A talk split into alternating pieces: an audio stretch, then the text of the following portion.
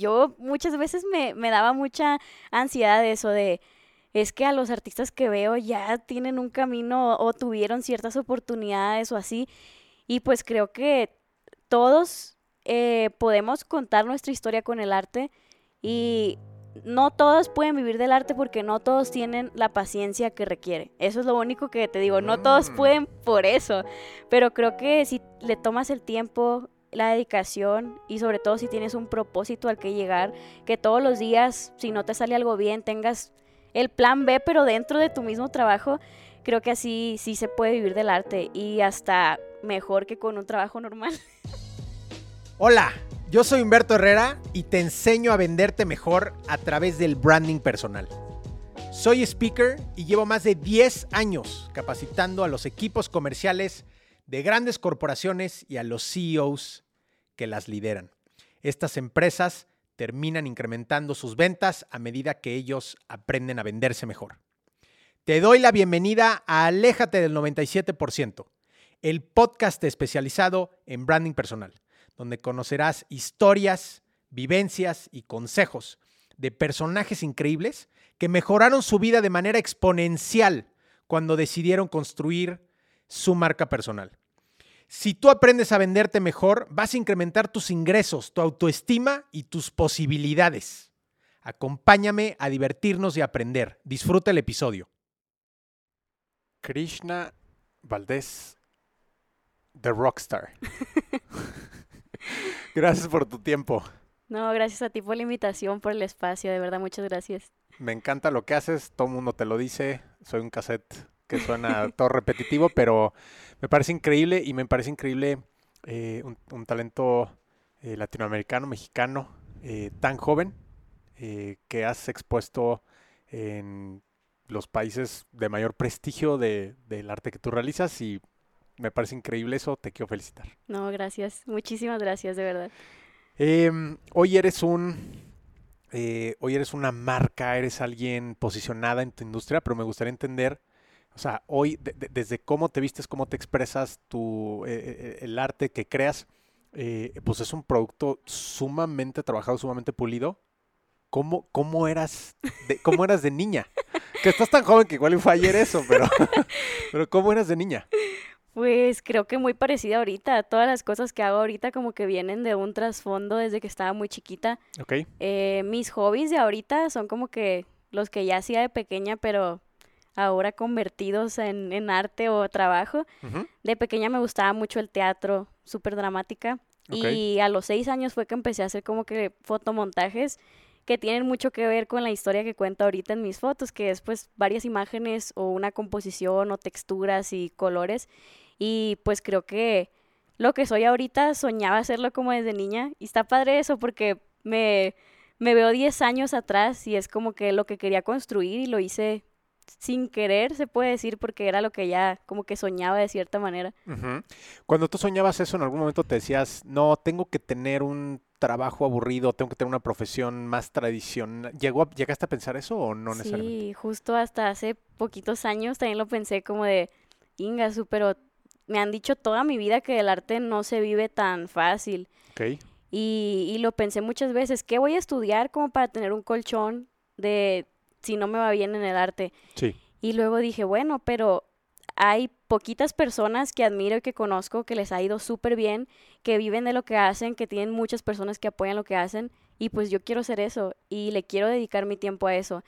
Y desde muy chiquita sí era muy soñadora y me he dado cuenta que pues en realidad no es ser soñadora, es simplemente construir un poquito tu realidad a través de lo que a ti te gusta y ser feliz con eso porque pues si estás pensando en no me va a ir bien, ¿qué voy a hacer si no me va bien con lo que hago de arte? Pues ahí ya te estás poniendo un plan B al cual vas a recurrir muy fácil. Claro, sí, es una interesante lo que estás diciendo, es una trampa, ¿no? Sí. Em, ¿En qué momento empiezas, o sea, tú comienzas a hacer tu trabajo y en qué momento sucede algo en donde tú misma te dices, de esto está funcionando, this is real, this is working? Pues pensándolo así de que el primer momento en el que dije, esto es real, no es solo el trabajo que subo en Instagram. Creo que fue la primera vez que gané el primer concurso internacional, que vi mi foto expuesta, que vi lo que eso significaba para muchas personas, ahí dije, estoy en el 1% de este camino, pero ese 1% al que ya llegué es súper difícil y ha sido mucho trabajo para mí, así que no me quiero quedar aquí. O sea, no importa lo difícil que sea llegar al 99, al 80, pero quiero hacerlo. Y creo que esa vez fue pues eh, cuando fui a Italia por primera vez que vi mi obra, fueron los Oscars de la fotografía más padre en los que he estado. Y ahí fue cuando caí en cuenta que mi trabajo, si yo lo seguía trabajando así, eh, con esa esencia, ese estilo, podía destacar de una manera muy padre. Me encanta. Eh, ¿Cómo se llama el evento? Siena International Photography Awards. Amazing. es, eh, es un comentario muy ignorante el que te voy a decir, pero, me da risa el pensar que una, eh, típicamente las mujeres, cuando tú tenías esa edad, que van a Italia y que van a Siena y etcétera, pues van porque, no sé, terminaron la prepa o whatever y, hay un viaje de amigas, ¿no? Tú fuiste a ganar, güey. O sea, tú, tú, fuiste a, a, mostrar tu arte ahí con el mundo. Eso está increíble, güey. Sí, la verdad yo creo que ese, esa experiencia a mí me cambió la vida de, de cómo en Europa percibían mi trabajo, porque mis influencias sobre todo antes eran muy, muy europeas, del barroco, renacimiento. Entonces siento que ahí me di cuenta de cómo mi trabajo influía tanto también a las personas y cómo inspiraba. Entonces ahí fue como un parteaguas para mi trabajo, muy, muy cool. Sé que recibes muchísimos mensajes de, de tus fans, etcétera. Eh, ¿Cuáles son como las historias o mensajes que más te han tocado que dices, este, e, e, esto está permeando y está, eh, no sé, inspirando a, la gente? Me toca muchísimo que me mensajeen como, oye, voy a entrar a la universidad, ¿qué estudio? Si quiero hacer lo que tú haces. Ok. Y ahí mi consejo es como, oye, pues no sé qué aconsejarte porque tú tienes que encontrar lo que quieres hacer y cómo lo vas a desarrollar, pero mi consejo siempre es, en la escuela vas a aprender mucho a desarrollarte, a, entender muchas cosas de cómo manejarte, cómo hacer contactos y lo que sea, pero el trabajo de tu proyecto personal lo tienes que trabajar tú solito. Tu maestro no te va a enseñar a, así vas a ser más creativo, así ya te va a salir esa foto igualita, con esto ya vas a tener tu estilo marcado. No, y eso a veces como que no lo entendemos antes de decidir o tomar la decisión de qué vas a estudiar o el camino que vas a tomar porque todos estamos acostumbrados a, al camino A, que es estudias y haces todo lo que hacen los demás. Sí. Y cuando se nos presenta una oportunidad de irte por el otro camino, como que no sabes a quién recurrir a veces. Entonces creo que las personas que recurren a mí por mensaje así es como, oye, mi papá no cree en lo que hago, no me quieren apoyar con esto, o no sé cómo empezar a construir esto, o cómo empezar con mi trabajo en lo artístico. Y pues mi consejo es eso, practica y, desarrolla tu proyecto de fotografía, que también va a ser tu proyecto personal en un futuro. Y ten paciencia, mucha paciencia. Em, ¿Se puede vivir del arte? Sí, la verdad lo dudaba hasta hace poquito, hasta yo muchas veces me, me daba mucha ansiedad de eso de es que a los artistas que veo ya tienen un camino o tuvieron ciertas oportunidades o así. Y pues creo que todos eh, podemos contar nuestra historia con el arte y no todos pueden vivir del arte porque no todos tienen la paciencia que requiere. Eso es lo único que te digo, no todos mm. pueden por eso, pero creo que si le tomas el tiempo, la dedicación y sobre todo si tienes un propósito al que llegar, que todos los días, si no te sale algo bien, tengas el plan B, pero dentro de tu mismo trabajo, creo que así sí se puede vivir del arte y hasta mejor que con un trabajo normal. normal. Sí, oye, más divertido, ¿no? Sí, eso sí. Oye, Krishna, hay un tema que me interesa mucho platicar contigo, que es, em, a mí me encanta el tema del branding personal y eh, en, esta, en este debate de, mi, he escuchado muchas veces a través del tiempo de, mi trabajo hablará por sí solo. Y, yo, y que, que, si a alguien le gusta, lo pagará, etcétera. Es, eh, yo te veo a ti como una mujer eh, echada para adelante, que busca oportunidades, que tiene un equipo excepcional, que se rodea, que, hace networking, que busca, que toca puertas. ¿Qué tan importante es todo lo que no es tu arte para que te puedas posicionar en una industria? Yo sí creo que es muy importante también todo lo que hay detrás que muchas personas no se imaginan tal vez para muchos sí es solo crear y compartir eso, pero yo creo que hasta el trabajo de las redes sociales, de con quienes te rodeas, de quienes trabajan contigo. Yo creo que todo eso también es parte de tu éxito, aunque tu proyecto sea solo tú. Eh, antes de trabajar ya con un equipo y que me ayudaran con esas cosas, pues es como que eran mis papás y siempre era de que con lo que te sientas cómoda y tú recuerda los grandes artistas que admiras y todo el camino que recorrieron y siempre creo que eh, al construir tu marca personal es importante tener inspiraciones y no para ser igual que ellos, sino para ver cómo trabajan ellos su persona y no imitarlos, sino lo que a ti te guste, tú demuéstralo en lo que haces. Entonces siempre pensé de, ok, a mí me encantan estos colores, a mí me gustan estos artistas, me gusta esta forma de vestir, entonces todo eso también yo lo quiero que lo puedan ver los demás. Y también porque me gusta que mi estilo que si alguien que no tiene mi firma las fotos es para que la gente las vea y diga, ah, es de Krishna. Que es el caso. sí, y creo que con mi persona ha sido igual. Me gusta que vean algo y que digan, ah, eso se lo pondría a Krishna, o ah, ese corte lo traería a Krishna, o así, no sé. Todo eso me gusta irlo construyendo y ser cambiante y experimentar, pero sobre todo que todo lo que hago, hasta lo más mínimo que hago, tenga esa parte súper Krishna VR. me encanta, me encanta, me encanta. Eh, en tu camino de construcción, en el camino de construcción de tu branding personal, ¿cuál crees que es el acierto o los aciertos más importantes que has tenido? El acierto, eh, pues tener tus metas a corto o largo plazo de lo que quieres hacer.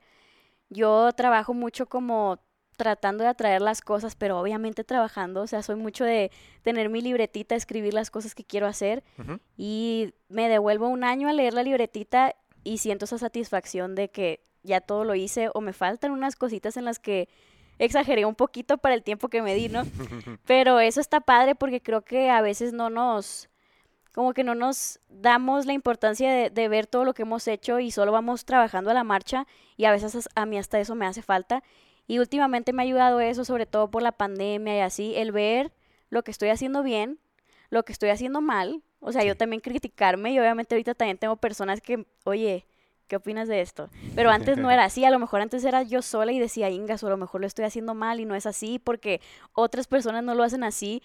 O sea, sí basarte en tus inspiraciones, pero al mismo tiempo recordar que lo que tú estás construyendo es algo personal que le vas a enseñar al mundo.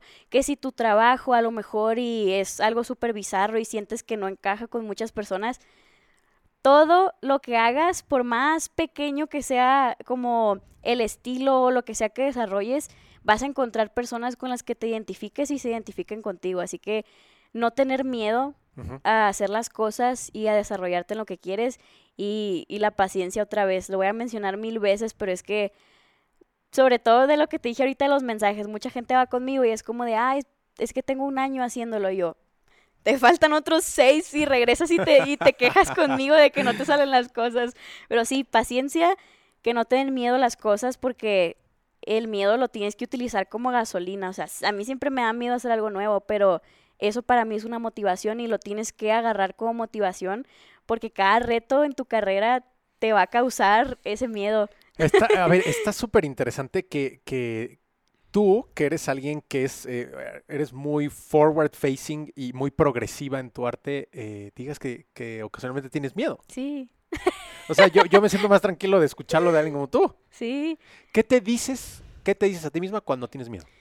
Pues em, siempre lo vas a tener y está padre porque los nervios, es más que nada nervios y miedo de, ¿y si no me sale como quiero?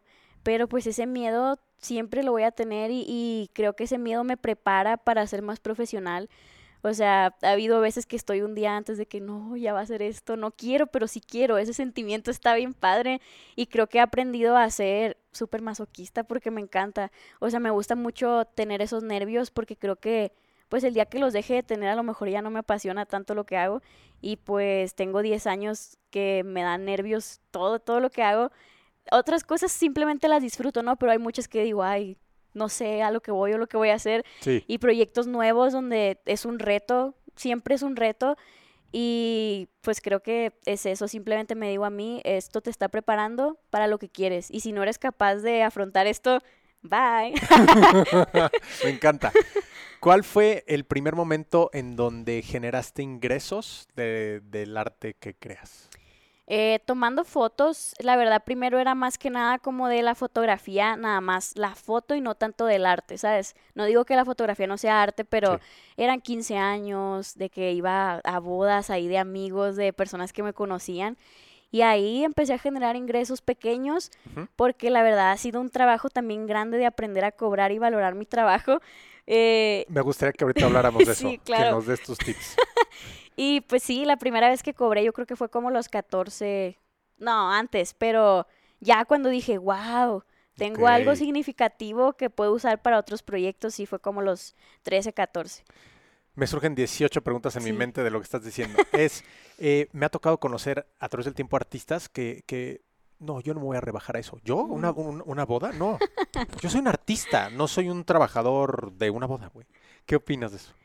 Pues está feo, todos tenemos ego, ¿no? Al momento de, ser artistas y trabajar, pero yo creo que al principio tienes que hacer otras cosas para poder solventar tus proyectos, sobre todo si son proyectos personales, artísticos, o sea, yo me dedico al autorretrato de full time, o sea, todos los días digo, ok, voy a hacer esto, voy a hacer este autorretrato, y de ahí ya salen los proyectos como de que le tomo fotos a alguien más, le hago esto a otra persona, un proyecto de arte fuera de lo que es mi trabajo por cómo comencé. Pero muchas veces sí hay cosas que te tienen que sacar de confort para hacer tus propios proyectos. Y como artista tienes que luchar con tu ego cuando vas comenzando y hasta cuando ya tienes mucho tiempo haciendo tu trabajo.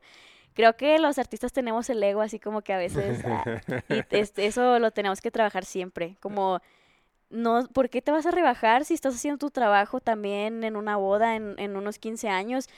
Yo ya no lo hago porque pues la verdad ahorita ya no me llama la atención. Pero Sí. en ese entonces pues eso era un escalón a yo poder invertirle en mi página web, en mis, no sé, en mi mercancía, en lo que sea. Entonces no es rebajarte, es trabajar por lo que quieres y, y ese rebajarte en unos años te va a hacer que puedas hacer tus proyectos y que puedas solventarlo. Me encanta. Del- de- posiblemente el tema que más quería hablar contigo es, e- es, en la industria de la fotografía es una de las industrias más saturadas que existen y tú lograste, eh, pues básicamente creaste un subnicho en donde tú eres la referente y eso me parece increíble. La pregunta va del lado de eh, nuestras amigas y amigos que nos están escuchando y que posiblemente están en este tema de, bueno, es que mi industria está muy competida, pudiesen estar en la fotografía o no, eh, y todo el mundo se está matando y cada quien cobra menos y entonces las utilidades se van reduciendo. ¿Cómo- ¿Qué consejo tú tendrías para ellos de cómo se pudiesen diferenciar? que construyan su estilo y lo que los diferencia de los demás, porque puedes hacer fotografía de boda y tener un super estilo que, que ven la foto de boda y es la foto de boda. Entonces creo que en la fotografía artística y en todos los rubros de fotografía funciona muy parecido. Uno empieza a hacer algo y luego hay otros 500 mil que siguen ese estilo, pero está padre porque de ahí salen otras personas que a través de ese estilo construyen otro que es más que nada de lo que a ellos les guste. Creo que para eso es muy importante analizar lo que tú quieres transmitir con tu trabajo y cómo quieres que te vean y te recuerden. Yo siempre pensé en eso. ¿Quiénes son mis inspiraciones, estos pintores? ¿Cómo quisiera yo, ya que no esté en este mundo, cómo quisiera que me recordaran? Ok, pues voy a trabajar toda la vida por eso, porque más que fotografía sea algo artístico y sea un trabajo conceptual que tenga una historia y no solo una foto. Y sobre todo por eso empezó la fotografía conceptual que hago, porque es como, oye, hay muchísimas fotos, ni siquiera tenemos el número exacto de las fotos diarias que se hacen porque todos tenemos un smartphone, Sí. ya todos tenemos cámaras, entonces, ¿qué va a diferenciar el trabajo de que todos ya hacen con una cámara, que todos ya hacen con una selfie, sobre todo con una selfie, ¿sabes? Por eso nació el, ok, yo voy a hacer selfies, pero va a ser la selfie. Me encanta. ¿Cuál crees que es el error más importante o los errores más importantes que has cometido, no solamente como artista, sino en la construcción de tu marca personal? Mm, no valorar mi trabajo muchas veces, mi tiempo, o sea, eso me pasaba mucho al principio. Mi primera exposición recuerdo que fue como a los tre- 14 Ujú. y yo puse mis obras como a 300 pesos, 500. Mi papá me, re- me sigue regañando hasta la fecha de, me acuerdo el día que pusiste los cuadros a 300 pesos, muchacha. Y yo estaba segura que eso costaban porque decía, ah, eso me costó imprimirlos, pues sí. Y, y mi error al principio era no escuchar mucho a la gente que estaba cerca de mí, mis papás, mi hermana, tal vez a mis amigos que ya tenían experiencia en eso. Y ahorita obviamente que primero que nada yo me escucho a mí, pero también me tomo el tiempo de preguntar a las personas que me inspiran, que yo sé que han construido, y escuchar más que nada mi cabecita y lo que quiere, pero también basarme en experiencias y, no necesitan ser amigos. O sea, hasta si escuchas un podcast, la experiencia de alguien más te puede inspirar y, puede ser parte de tu construcción personal. El tema que comentabas de que a veces no valoramos nuestro trabajo y no cobramos, y ah, es que es un amigo, es que no sé qué. ¿Cómo, ¿Cómo le diste la vuelta a eso? Eh, me di muchos topes de, bueno, y si no, ¿de qué vas a ganar o qué vas a hacer? O cómo la gente va a empezar a saber que cobras por esto, ¿sabes? por, por la fotografía conceptual. Sí. Creo que eh, fue una experiencia de, de, muchos años, como te digo, la primera exposición que tuve de que 300 pesos y después de eso dije, no, no le gané nada, si los vendí todos, de todos modos no le gané nada y yo tardé días y días en hacer esto. Creo que cuando empecé a querer hacer proyectos y, y yo solita como que soltar dinero para eso, ahí dije, ok, a mí todos me cobran por si me van a editar esto, si me van a rentar este lugar. A mí nadie me dice de que, ay, pues te lo dejo. Entonces yo tampoco, o sea, también es mi tiempo.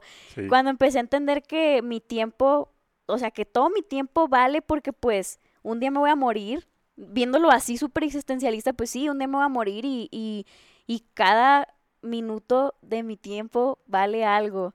Y cuando empecé a entender eso y lo apliqué a mi vida, pues ya fue como, ok, esto vale lo que hago y si no lo quieres o puedes pagar, puede ser después. Me encanta. ¿Qué tantas horas de trabajo involucra uno de tus autorretratos? Ay, yo ya no puedo contar en horas porque creo que hasta mis momentos donde no estoy trabajando, estoy trabajando aquí, ¿sabes? Mm. Creo que hablando de horas de, de que monto la cámara y de que edito, te puedo decir que tengo listo un autorretrato en unas 10, 12 horas contando ya la edición. Sí. Pero antes de eso viene la frustración de las ideas, que la gente piensa que ya eres artista y que un día te levantas y voy a hacer esto y ya quedó. no, yo todos los días estoy de que, ay, no me va a salir esto. No, de que se la mando igual a mi manager de que ve, no me gustó. Y a veces solo estás esperando de que, ah, pues a mí sí me gusta, pero creo que le falta eso. Como que tú como artista a veces te sigues frustrando y sigues batallando para ser autocrítico. ¿Y cuánto tardo? Puedo tardar de 8 a 10 horas, pero hay veces que tardo semanas porque le necesito estar cambiando cosas a la foto, ocupo ser observadora. Y como el trabajo ahí es tu visión, y no, yo no me baso en, ah, es que la composición de eh, la fotografía aquí, no, a veces simplemente juego y, y, es todo empírico, entonces es más que nada de lo que sienta y cómo yo lo vea, con, claro, mis conocimientos técnicos, pero es más que nada un juego en el que trabajo ya toda la vida y está padre. Ya ni sé cuando estoy trabajando y cuando no. Con eso te digo todo. A ver, eso es una muy buena señal, ¿no? Porque disfrutas lo que haces. Sí, claro. Muy pocos pueden decir eso. Sí. Em, ¿Qué opinas de grandes artistas como Dalí que eh, tenían una gran capacidad creativa, pero que crearon talleres en donde realmente llegó un punto en donde ellos pues ya no hacían mucho de la ejecución? ¿Qué opinas tú de eso? ¿Es algo que harías tú? No lo sé porque, mira, a veces, por ejemplo, cuando yo doy mis talleres de fotografía o así, a mí me encanta también enseñar fotografía y edición. Mi papá primero me decía de que, oye, no, porque van a hacer lo mismo que tú, les va a salir igual, no lo hagas. Y ahorita después de no sé cuántos talleres, yo creo que unos más de 100 o no sé, ya digo, no, nadie lo va a hacer igual que yo y no me la quiero tirar de que yo soy único. Bueno, sí, ¿no? Todos somos únicos.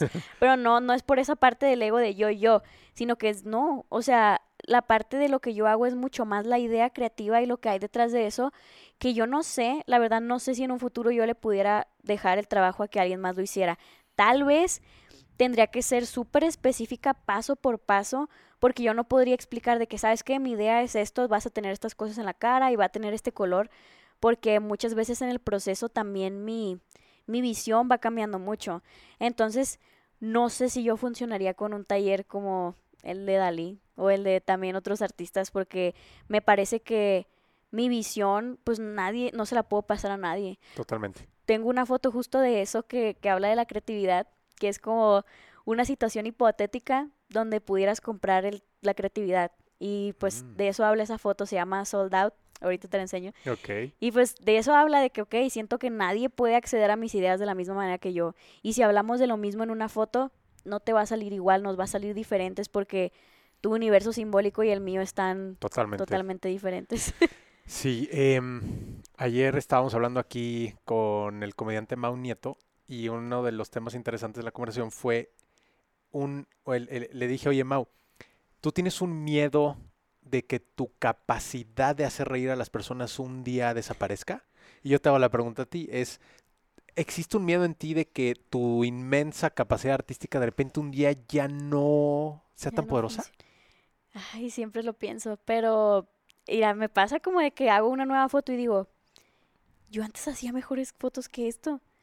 Y yo luego la saco y todos de, ¿cómo hiciste esto? ¿Y qué es? ¿Cómo? Y yo, y le digo, a, a veces le digo también a César, mi manager, a, a mis papás de que, ay, ni me gustaba tanto y le gustó mucho a la gente. O a veces subo una de que, ah, esta la tenía guardada, no me gusta. De, me gusta más que así. Entonces, no sé, a veces yo creo que uno se subestima, ¿sabes? Sí. Y muchas veces lo he pensado. Tengo una obra que se llama Ofelia, que es la que ha ganado en Japón, en Italia. Y años después de hacerla, que solo ganaba esa foto y que solo me elegían esa foto, yo decía, algún día podría hacer algo mejor que eso. Uf, interesante. Y, y creo que no he hecho nada mejor que eso porque he hecho otras cosas que son mejores, que no se pueden comparar, ¿me Sí, entiendes? correcto. Entonces creo que no he hecho otra Ofelia porque esa Ofelia es esa y ya, ahí quedó. Ujú. Si tú intentas irte por, ah, cómo me funcionó esa, la voy a replicar y la voy a hacer, lo pudiera hacer. Y tal vez con la técnica que tengo ahorita me salieran unas cosas mejor, pero la esencia de esa foto ya fue. Ya mi estilo cambió un poquito, ya mi técnica es otra. Entonces, yo creo que sí he sentido ese miedo, pero yo solita me lo quito porque un artista va evolucionando, eh, tiene otras cosas que lo inspiran, va cambiando. Entonces, tú nunca eres el mismo, por lo tanto, no te puedes comparar con lo que eras antes o lo que causabas antes. No tengo ese miedo, pero sí lo pienso muchas veces de, no me salió, antes me hubiera salido mejor. Y te autosaboteas un Claro. poquito con eso. Y, y no, pues creo que intento ser optimista de que siempre voy a tener ahí esa inspiración porque no es nada mágico, ¿sabes? Es un músculo que trabajas la creatividad. No es algo que te llegue, como muchos se imaginan cuando escuchan la historia de Da Vinci o de Van Gogh, como que, ay, sienten que en un momento les llegó la luz y ellos ya de, voy a hacer la última cena, voy a hacer la noche estrellada. Sí. No, o sea, eso no fue así como lo romantizan siempre en los libros o las historias o las películas. Creo que romantizamos al artista y cuando lo dejas de romantizar porque ya lo eres, entiendes que tus miedos son el autosabotaje común de todos los artistas. Totalmente. Y, y- y que tienes que estar trabajando, Sí. ¿no? No va a llegar ahí mágicamente todo. Sí, justo decía Picasso de que la inspiración te tiene que encontrar trabajando, como de, hey, no te va a, no, si estás sentado un día, no te va a llegar, tienes que estar trabajando y tal vez ese trabajo no te sale, pero te lleva a otra cosa. Y así trabajo yo. O sea, siento que no tengo un poder tanto de la narrativa y todo eso, sino tengo el poder de que soy muy dedicada en lo que hago y, y mi músculo de la creatividad ahí está todos los días. ¿Cómo, ¿Cómo es típicamente un día o una semana en la vida de Krishna? Pues ahorita me levanto, escribo, eh, trato de escribir todos los días eh, y de lo que sea, de un tema, no sé, de alguna frase, escribo tres hojitas ahí A mano, a mano, ¿ok? a mano. No, me, no sé por qué no me funciona escribir en el teléfono, no, Ok. no puedo. Eh, me gusta leer. eh, de hecho, me gusta leer no solo de arte, la gente cree que leo nada más de que Caravaggio y así, no. Hay veces que leo cosas de psicología y cosas que ni, ni me interesan tanto, pero me empiezan a interesar porque digo, esto, ¿por Claro. qué no lo sabía? Sí, sí. Me gusta ver mucho, escuchar podcasts, ver videos de YouTube, escuchar a las personas que admiro sobre todo eso. Y, y yo siento que soy amiga de las personas que admiro porque siento que conecto con sus ideas y está padre eso. Eh, ¿Qué más hago? Pues trato de al menos dos veces a la semana hacer fotos y esas fotos hay veces que no son proyectos que termino, hay veces que es una foto de a ver qué sale, a ver cómo edito la piel en esta foto y agarro nuevas técnicas yo solita o a veces de que me pongo a ver un tutorial. eh, también me gusta hacer cosas, tener hobbies aparte de la fotografía. Ahorita acabo de empezar de que clases de teatro Wow. porque digo, pues no voy a ser actriz a lo mejor, pero qué tal y sí me sirve para lo que yo hago. O sea, todo lo que hagas en tu día a día va a influir en lo que transmitas en tu trabajo. Entonces, tienes que ser bien consciente con lo que, con lo que eres y lo que haces. Me encanta, me encanta. Eh, ¿Cómo, con respecto a colaboraciones con marcas y temas de, de- de ya comerciales, em, ¿cómo tú filtras el sí quiero trabajar con esta marca, no quiero trabajar con esta marca?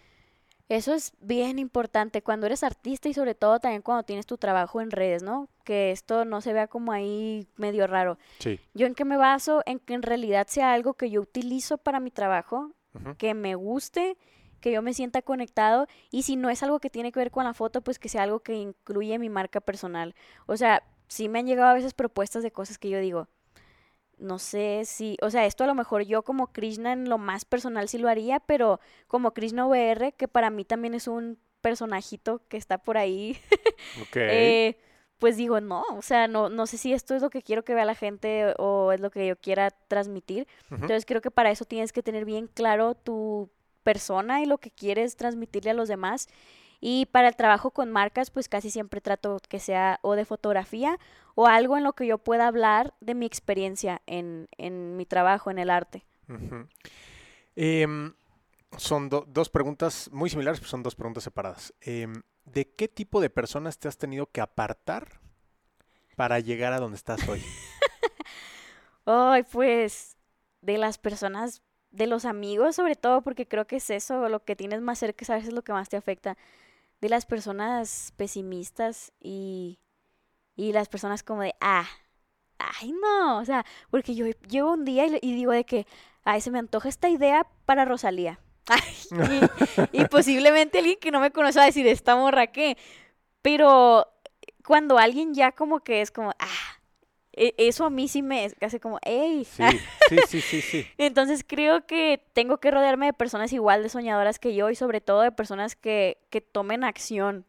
Me gusta mucho rodearme de a lo mejor no solo de artistas, sino de personas que trabajan por su proyecto de una empresa o ah, están estudiando y tienen sueños, ¿sabes? Simplemente es eso, de alejarte de personas pesimistas y que no sean soñadoras como tú, porque pueden ser ahí un bache en que tú comiences a pensar que, que tus ideas están un poquito alejadas de la realidad. Y la neta, ninguna idea, si lo puedes imaginar, la neta, ninguna idea puede ser imposible, pues. Totalmente, sí, claro, claro, claro. Em, y la segunda pregunta relacionada es, ¿de qué creencias tuyas has tenido que apartarte en el camino para poder crecer como lo has hecho? Uy, está buena esa pregunta. ¿De qué creencias? Pues de, de, de cómo toda la vida se romantiza al artista. O sea, yo antes decía de que, uy, sí, voy a hacer esto y luego voy a tener este éxito. Y hasta cuando gané mi primer concurso dije, de aquí soy, de allá, ya de aquí es un camino que no se va a acabar. Entrevistas, notas del periódico y que todo el, el foco contra ti y Sí. así. Y luego, no, o sea, el camino no es así, ni es así. Es así y a veces así. Entonces, y yo dije así, así. No, pues el camino no es lineal, ni va de subida ni de bajada. Eh, pues va cambiando y, y eso no, no lo puedes saber. También, pues, me he tenido que apartar de ese, esa sensación de estar pensando siempre en el futuro, pero que para mal, o sea, como de, "Y si no me sale esto y el plan B de esto. Soy mucho de pensar a futuro en mis metas, pero las pienso como, ya estás trabajando en eso, esto es el presente. Y, y todavía lucho contra eso porque soy una persona medio ansiosa de pensar las cosas a futuro. Entonces en eso sí me sirve mucho. Medita y piensa que lo que estás trabajando ya lo estás haciendo ahorita. Entonces ya por eso no me da ansiedad el futuro. Porque funcione o no, ya estoy haciendo algo ahorita. Mis 20 minutos diarios de estudiar esto, de hacer esto, me, me van a llevar a eso que quiero.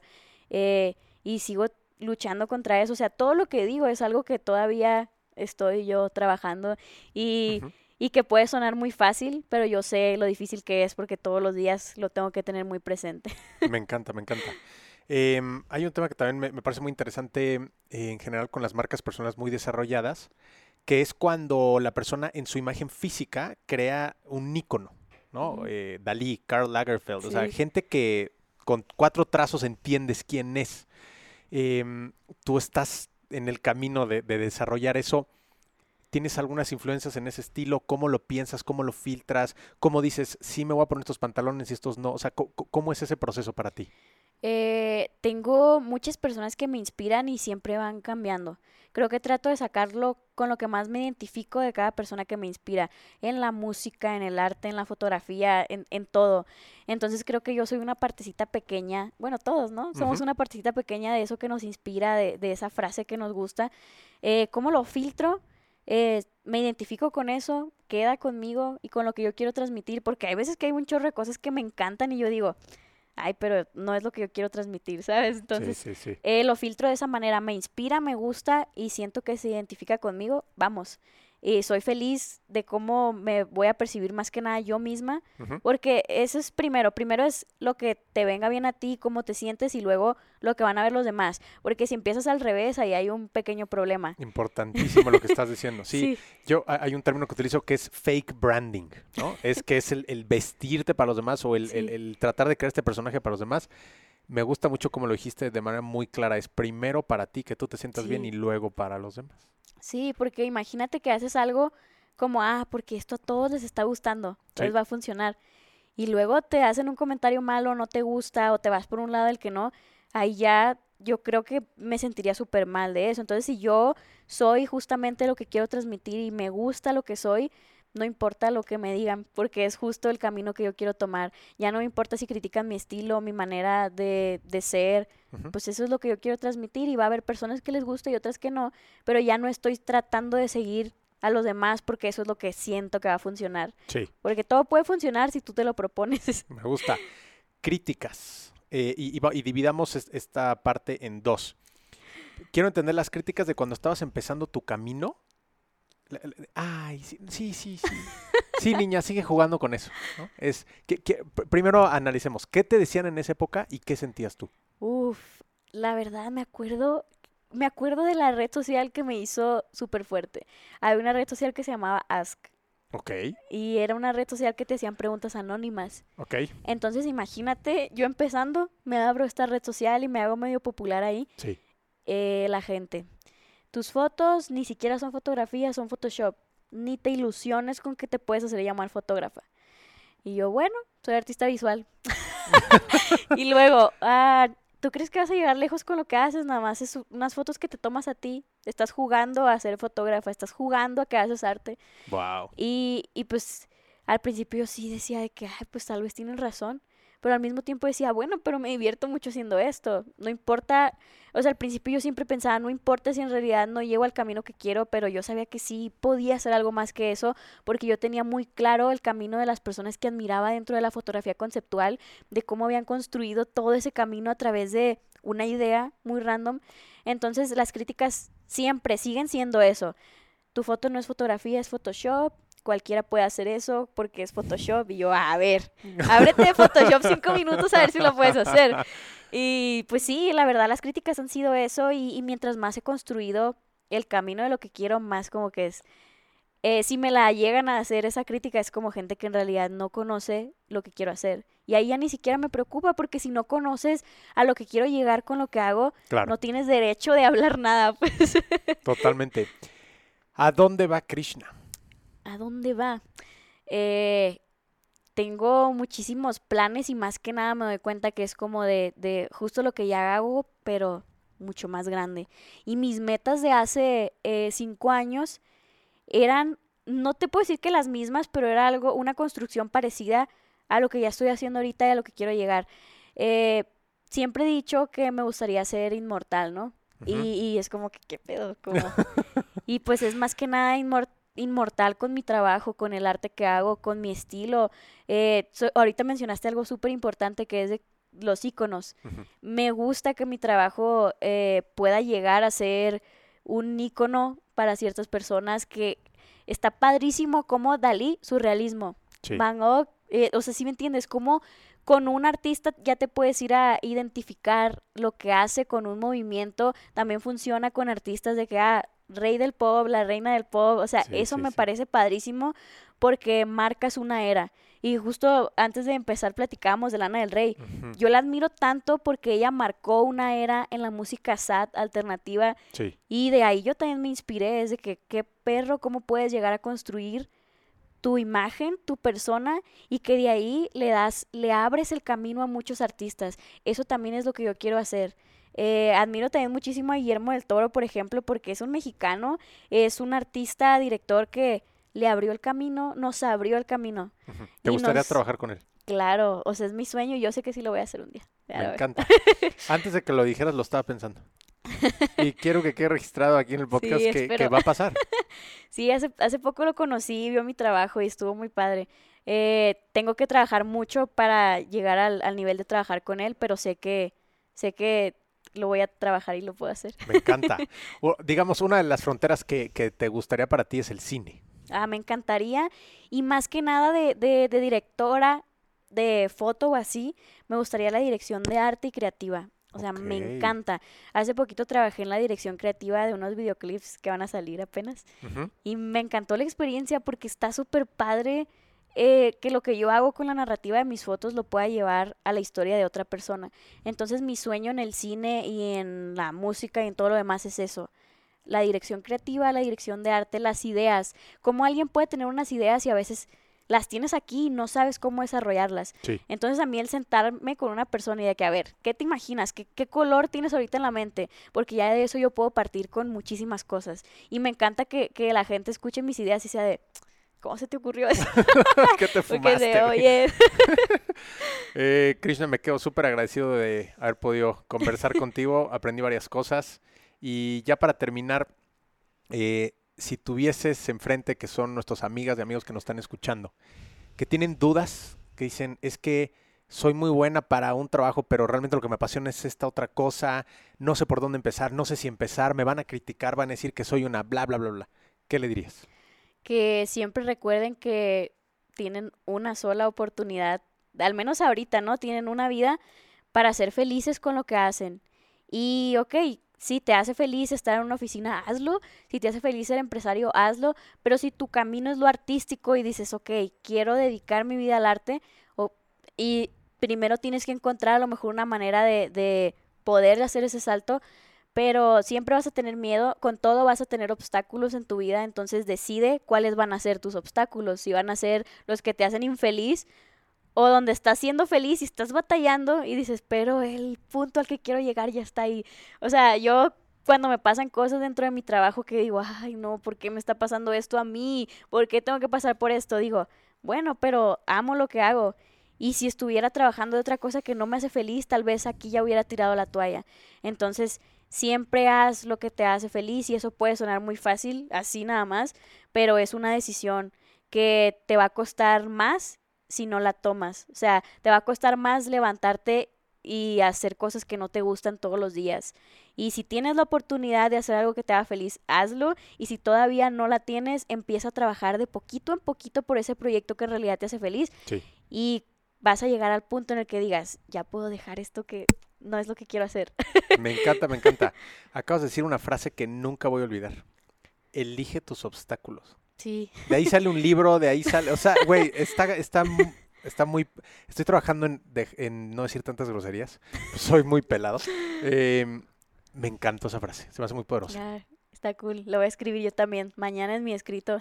Venga. Krishna, gracias de corazón. No, gracias a ti de verdad, me encantó platicar contigo. Llegamos al final de esta conversación con la rockstar Krishna. A mí un tema que me encanta es hablar con gente que tiene brandings muy especializados y creo que nos compartió conocimiento bastante valioso en ese sentido, Krishna. Te invito a que me sigas en redes sociales, Humberto Herrera Oficial en Instagram y YouTube. Te veo en el siguiente capítulo de Aléjate el 97%.